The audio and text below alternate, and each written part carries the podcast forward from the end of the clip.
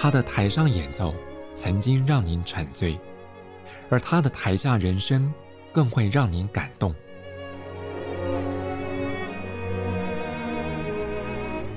国家交响乐团爱乐实验室 Podcast 名家登场，有生命的音符只为您演出。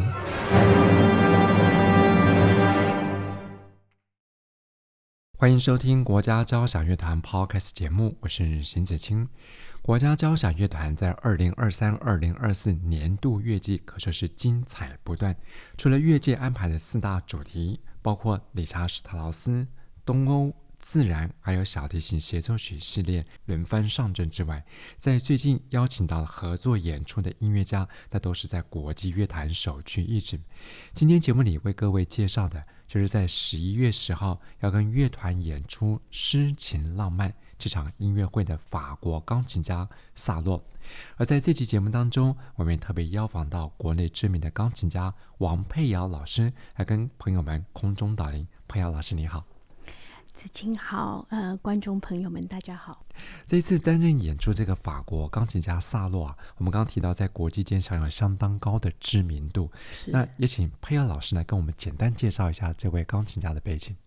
好，其实我个人非常的欣赏他，嗯，他应该算是少数的钢琴家，呃，他完全不设限，也就是说，他从嗯 Early Baroque 到古典乐派。到当代的法国，到甚至呃，他最近出了几张专辑，谈电影，呃，主题音乐，呃，当然他也涉猎，有时候有拍电影，自己也写书，呃，所谓的斜杠吧，嗯，可是对我来说，我听到他的名字，想到的其实是他是一个非常有质感的音乐家。所谓的有质感，不管是他的弹琴音色。嗯，对人处事，他的访问，甚至他的 CD 封面，他都有一贯的一致性，也就是非常的有想法，呃，非常的有内涵，所以我很开心能够介绍他。刚佩瑶老师提到个重点，就是萨后这个钢琴家是非常有质感的。我想我们听众朋友有些在唱片收藏架上都已经有了几张萨后他亲自参与制作的这些专辑。在他排曲目方面啊，如果从他的一些钢琴独奏专辑来看，其实也是蛮有个人想法的哈。是，其实他的一些不管是小品的呃 album。就是他所录制的，当然也要稍微提一下，在他二三十年的演艺演出生涯中，他也录制了大量的 CD。那我想这也是非常非常难得的。那他他所合作的几个 CD album label，它其实都是属于小型，可是嗯，虽然小，可是他们所发行的呃。内容都非常的独特。嗯、那像之前他有一张专辑，我有下载，嗯，全部都是 encore 的小品。那呃，就从他的顺序，不管是结构和声上，他一首如何串一首，这一点也是我非常感兴趣的。嗯，那当然，他也可能有一个独特的作曲家为出发点，然后寻找历史上的背景来把他们全部串在一起。那像这些。呃，选取构作成一首呃一场音乐会的方式，就代表说他摄取大量大量的曲目，呃，还有每一位作曲家他们历史的背景，才能够有做出这样子的呃构作的呃节目。嗯，还有一点我也非常喜欢，就是他的演出非常的有歌唱性。那我想可能跟他的家人有关吧。如果我没有记错的话，他的父亲、他的祖父都是声乐家。然后他曾经在访问中，还有另外一点很独特，几乎很少听到他用法语以外做访问，不管是他的写作还是他的 interview，大部分都是用法语。所以他，我想有一。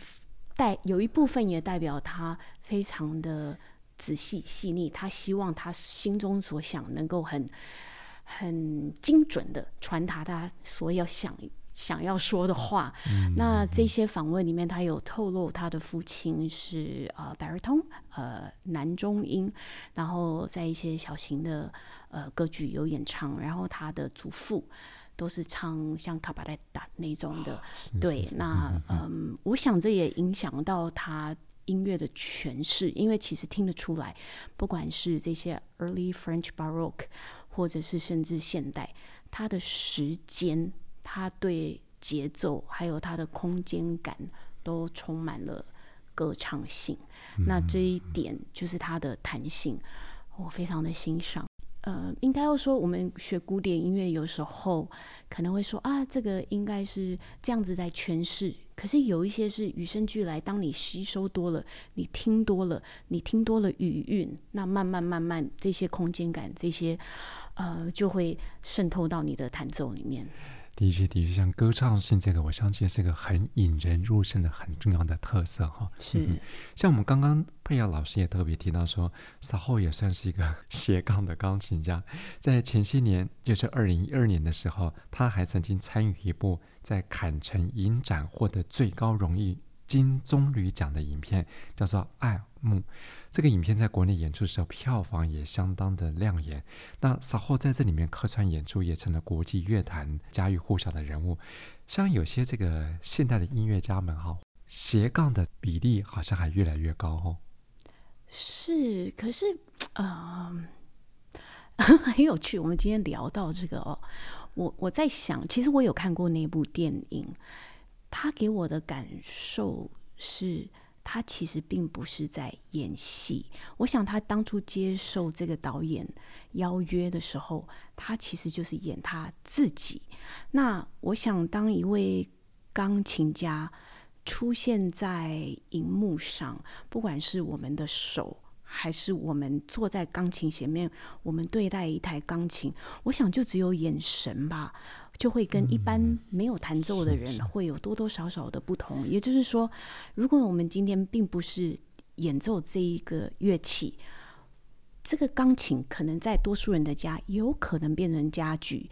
可是因为我们看到这台钢琴，我们知道它所有所有的可能性，所以我们的眼神看到这台钢琴的眼神是与众不同的。因为对不对？那所以，嗯，我在想。当有一位音乐家，他接受邀约，呃，在参与电影的演出，然后是演钢琴家。其实我们呃，我想并不是以演员的身份去演钢琴家，是是，而是就是 be ourselves，就是我们就是做自己。那这个是任何演员都演不来的，除非说像最近十二月即将会有一出电影在讲 Maestro，在讲 Bernstein 的故事。嗯、那那个因为是要一位演员要演指挥，那我想就需要有另外一位真正的指挥家来领导他如何指挥，呃，观众才会被说服，说你真的知道你在舞台上面对乐团的时候要做什么。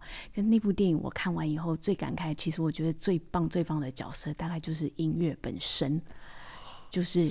他所选的那些曲子，然后其实他只有短短的片段，然后无声的时候更大声，嗯、也就是说，silence 其实比音乐更大声。那我想，嗯，对，所以，呃，回到说斜杠哦，我真的觉得 Sarro 他反而让我觉得他多才多艺，可能就是他的文笔很好。我看过他写的文章，他写的书我也看过，呃，是。愿意透露出他脆弱的那一面的艺术家，对。那我想，呃，当今在乐坛上有很多很多的艺术家，我们不要只有讲音乐家好了，也有舞者，也有演员。可呃，可是普遍来讲，音乐家现在有时候，呃，连我自己是钢琴家，有时候觉得。哇，他们是怎么做到的？好像 invincible，就是大家都会让我们觉得不晓得是喝什么水才可以让你拉那么好，弹那么好。我也想要吃你吃的维他命。我们都开玩笑说，I would like to what he's having。怎么我们都吃一样的东西不是吗？怎么对？可是 Sarro，呃，我常常听，我都觉得他的音乐很迷人，可是也同样的让我觉得他。也有脆弱的一面。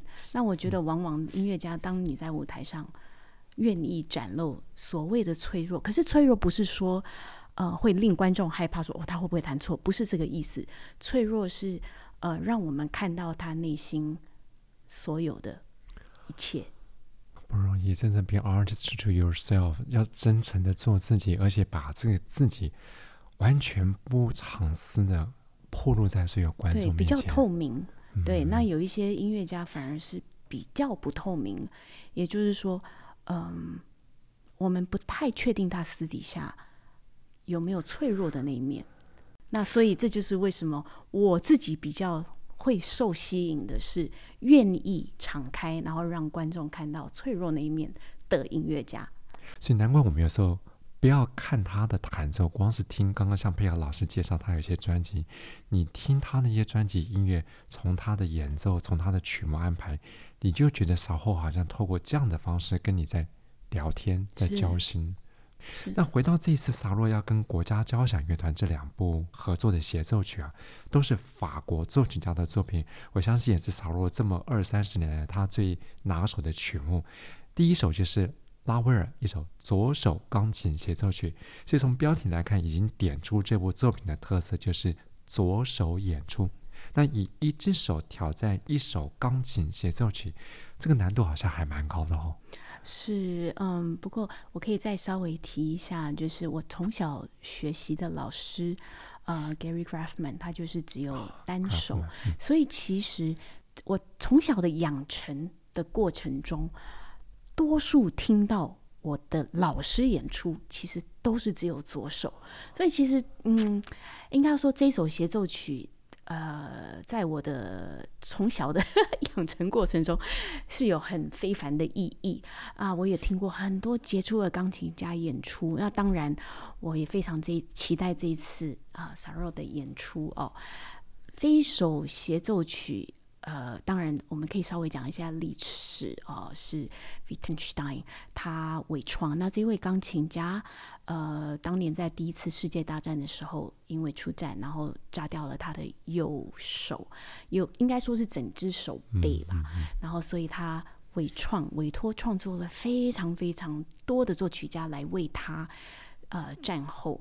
剩下的一只手来写作，那当然其中包括了室内乐，大量的室内乐，像 Corn Gold 嗯，那当然协奏曲，我们现在所知道 Prokofiev 有些，当然我们这次要听到 Ravel Left Hand 左手的钢琴协奏曲，那其实像 Strauss 也有写，嗯，Britain，呃，Hindemith，那这些作曲家帮他写作，大家会说哇。他怎么那么能 有能力邀请这么多人来写？因为在他在，呃，去呃打仗之前，其实他就已经崭露头角，所以大大家都已经知道有这么一位杰出的钢琴家了。是是是。还有另外一点是他出生于良好的家庭，呃，可以说是家境良好，所以他有这个嗯条件。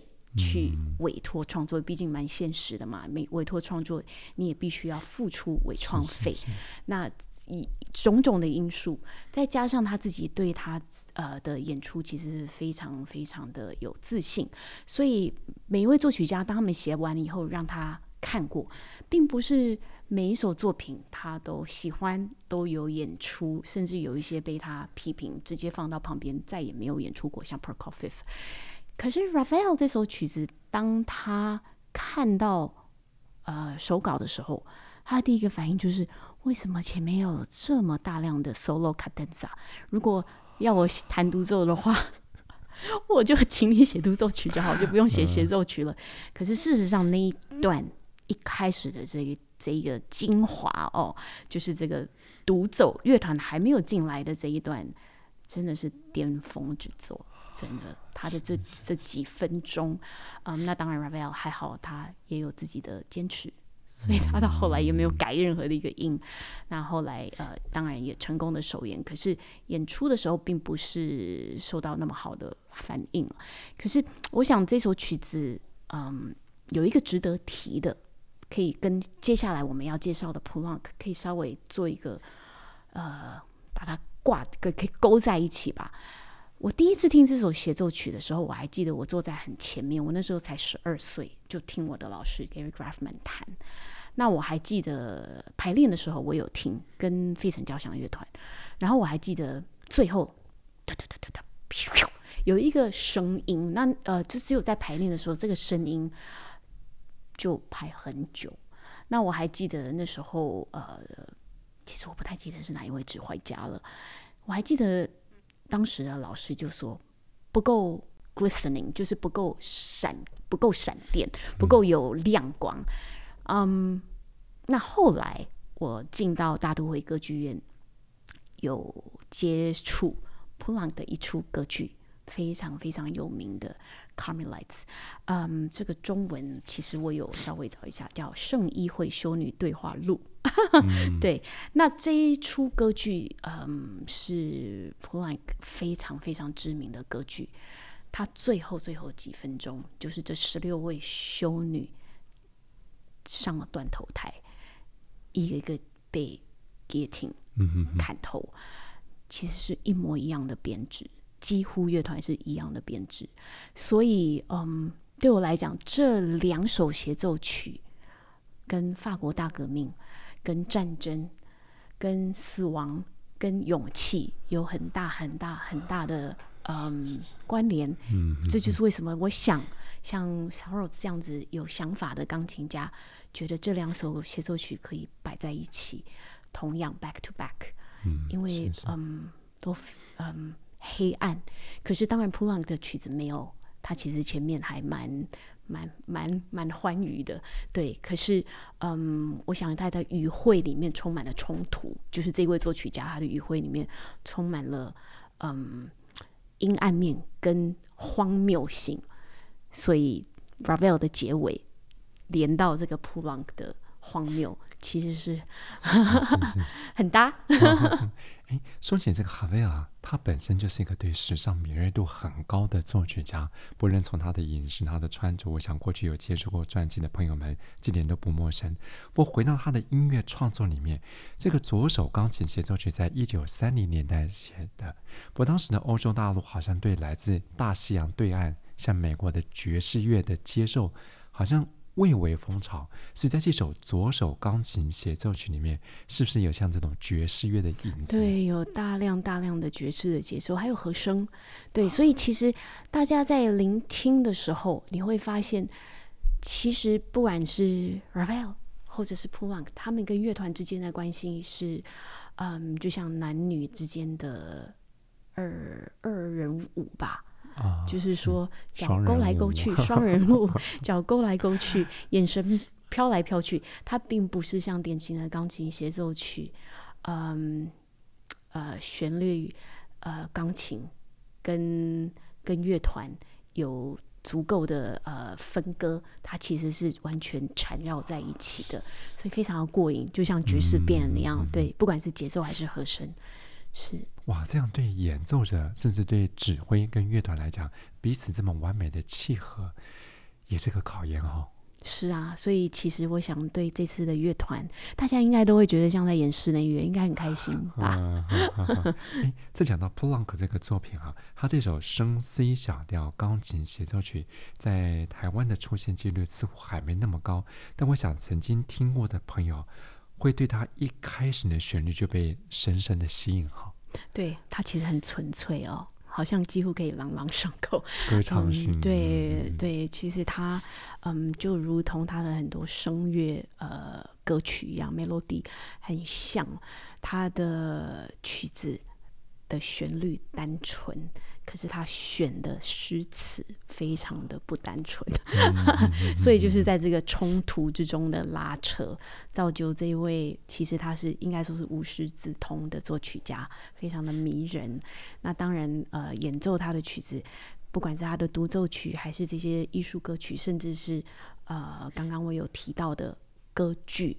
嗯很少人有类似像他的语汇。那嗯，他的这首协奏曲可以稍微提一下，它有三个乐章，第一个乐章最长，中间短，最后一个乐章几乎一晃眼，一下子就在舞曲中就结束了。他最后一个乐章值得一提的，他这首曲子是在战后，呃，就是法国，应该要应该仔细讲的话，应该是 Paris。他们为了要跟美国再搭上一些友好的连接，所以是由 Boston Symphony Orchestra 委托创作这首曲子。嗯、那嗯，当时首演，如果我没有记错的话，是他自己弹奏。对，那嗯，最后的这个节奏。它其实有大量大量，我们可能台湾比较少知道的，它有一些是呃 African，有一些是呃 Brazilian 的节奏。嗯、那这些大量很深刻、很深刻，应该要说是嗯，几乎像 呃比较 earthy、比较有泥土味的这些节奏，嗯、就在三分钟、四分钟就结束了。对，那第二乐章其实就是很典型的 punk，，它有。优雅、优雅、优雅，几乎是空灵般的呃 orchestration，还有旋律，所以嗯，非常的动人。所以紧接着这个三四分钟很，很很很有泥土味的舞曲，然后就瞬间就结束。其实如果没有听过这首钢琴协奏曲，应该要来听，因为真的很少人演出，就算是在国外也很少。对，嗯，我刚刚佩雅老师提到，像普朗克在创作这首升 C 小调钢琴协奏曲一些特色，其实我们在他有些像您刚刚提到他的管弦乐、他的歌剧、他的艺术歌曲，或是他室内乐里面，都有听到这些特别的手法，所以这个可以算是他个人创作的注册商标吗？对，我如果没有记错的话，以前在学校曾经有学过，他其实对理论。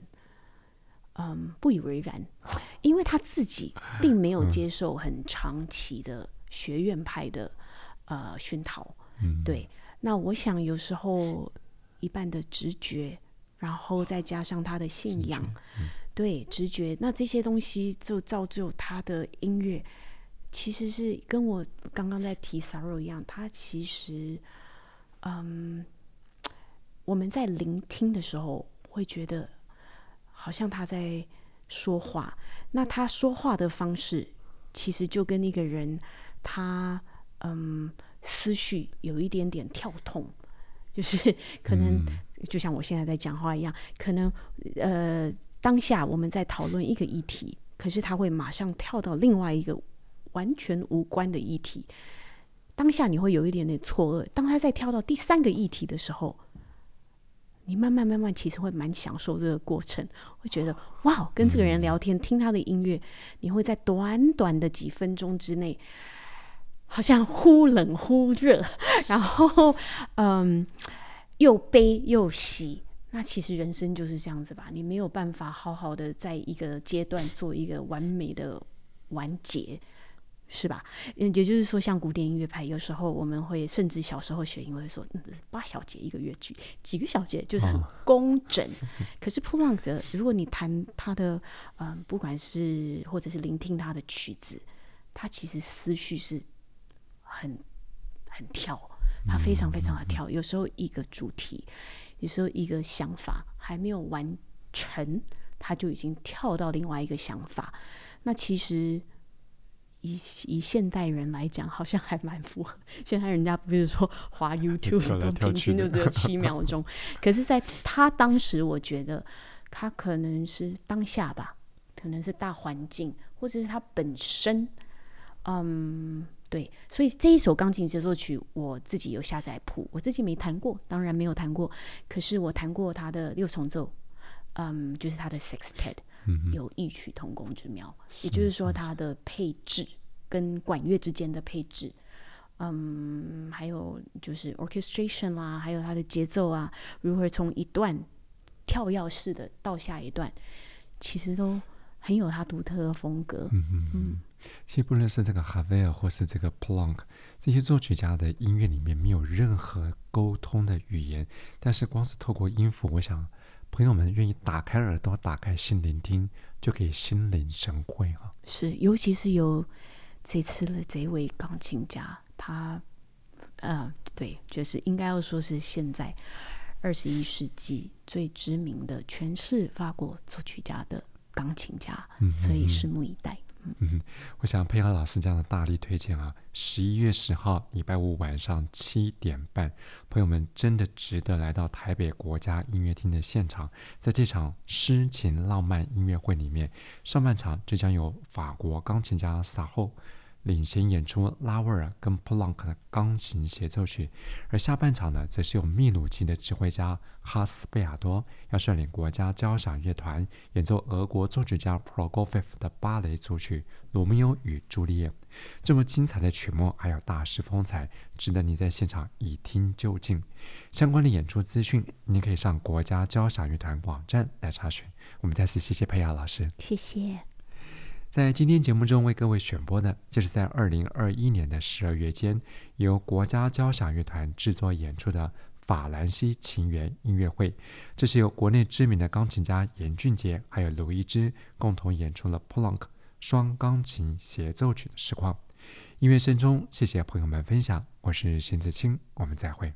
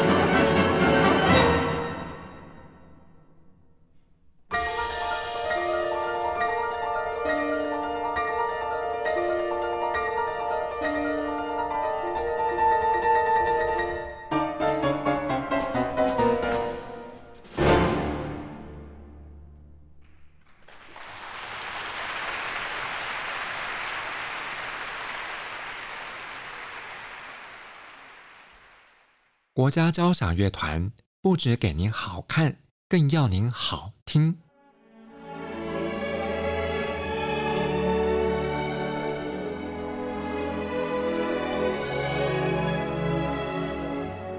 国家交响乐团独家精彩实况，原创 Podcast 节目，舒缓音乐，友善贴心，诚意十足。